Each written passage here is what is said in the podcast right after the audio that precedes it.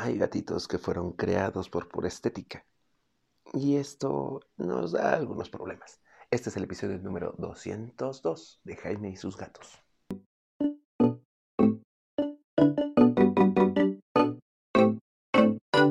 Hola, ¿qué tal? ¿Cómo están? Yo soy Jaime, soy un cat lover, amante de los gatos y comparto vida con cinco maravillosos gatos. Tengo que contarles que ahorita Frisita está enfermita, eh, descubrimos que tiene sida, así que hay que hacerle estudio a todos los demás. Y trae una crisis, así que en este instante, mientras estoy grabando, le estoy pasando suero a través de eh, una cosa que me pasaron los veterinarios para que poderle dar medicamentos y que esté hidratada. Así que recuerden, los gatos siempre, siempre, siempre tienen que ser caseros. Esperemos que todo vaya para bien. Pero bueno, eso no nos va a impedir el día de hoy hablar un poquito, eh, perdón, sí, sí me, pega un poco. Vamos a hablar acerca de los gatos braquicéfalos, los gatos que fueron creados por pura estética, porque se nos hacen bonitos. Y ustedes dirán, ay, yo nunca voy a comprar un gato solo porque se nos hace bonito. Quizá muchos de ustedes están en contra incluso de comprar razas, pero Sí hay razas de gatos, ya lo hemos hablado, y en esta ocasión vamos a hablar acerca de los persas, los exóticos, incluso los eh, sagrados, que son gatitos braquicéfalos. ¿A qué me refiero con braquicéfalos? Que tienen la nariz chatita. A diferencia de los gatos esos que tienen unos cicote hacia enfrente, ¿no? como los Bencun, que para nada son braquicéfalos, tienen una cara fuerte, prominente, un hocico alargado. Los braquicéfalos son gatos chatos.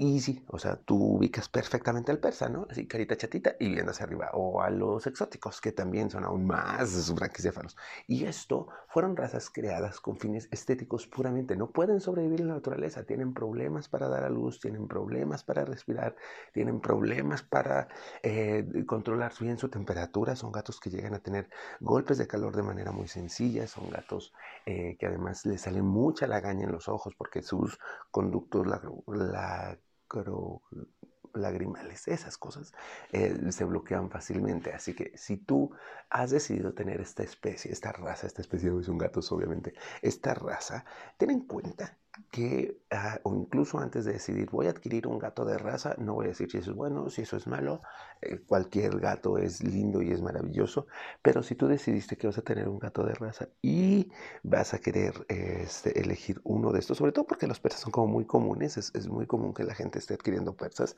este, ten en cuenta esto, las consultas médicas son constantes. Tienes que llevarlo constantemente al veterinario para que lo esté monitoreando, para que vean cómo están. Quizás hay algunos procedimientos quirúrgicos que puedan ayudarte a que tu gato respire mejor Tienes que tener mucho cuidado con los golpes de calor. Fácilmente les va a dar un golpe de calor, no puedes dejarlo para nada que esté mucho tiempo en el sol. Tienes que darle espacios eh, abiertos y digo con sombra para que pueda controlar bien su temperatura. este, también vas a tener que buscar arener, este, no areneros, platos y eh, bebederos de agua especializados, incluso un poco elevados para que no tengan que estarse agachando y corran el riesgo de asfixiarse al momento de moverse. No puedes llevarlos en viajes largos, o sea, no es un gato que vayas a poder trasladar. Si tú tienes un gato, difícilmente vas a ver cómo trasladarlo sin apoyo veterinario de acompañamiento, a diferencia de cualquier otro gato, que si bien ya sabemos que es, complicado viajar con gatos, bueno, pues en este caso es todavía un poquito más complicado. Eh, y básicamente sí son de esas razas que no deberíamos de estar consumiendo. O sea, si en general eh, podremos hablar de la racificación y de si es buena o mala, esta es una raza, los exóticos, los braquicéfalos, que de preferencia no hay que fomentar su crecimiento ni su eh, consumo, sobre todo porque además los persas, es que yo veo constantemente que nos llaman con persas, persoides, que gente tiene en, de otras partes. Hay otras razas braquicéfalas que son más difíciles de, este, de que las tengan de traspatio, en parte porque no son tan famosas y la gente las tiene en mucho más cuidado. O sea, hay que admitirlo, los, los criaderos son muy especializados en la mayoría de los casos, cuidan mucho a sus razas, cuidan mucho a sus gatos, cuidan mucho de estos. Yo conozco a, personalmente a una criadora de gatos y yo sé que es una persona íntegra que cuida mejor a sus gatos que cualquier otro que dice, ay, sí, no, yo no voy a comprar de raza y ella los cuida así como no tienen idea por ser gatos, no solo por la raza, sino por el cuidado que se les da.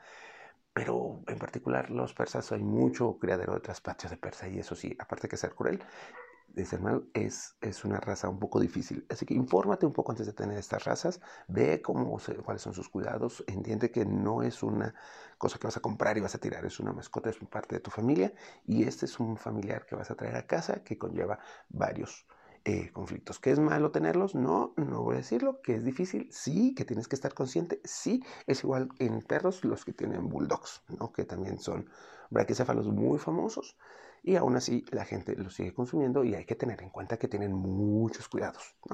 Listo. Eso es todo por el día de hoy. Perdón si no traigo como tanto punch. Estoy de enfermero aquí cuidando a mi chiquilla. Que la pasen maravilloso. Tengan un excelente cato de. Adiós.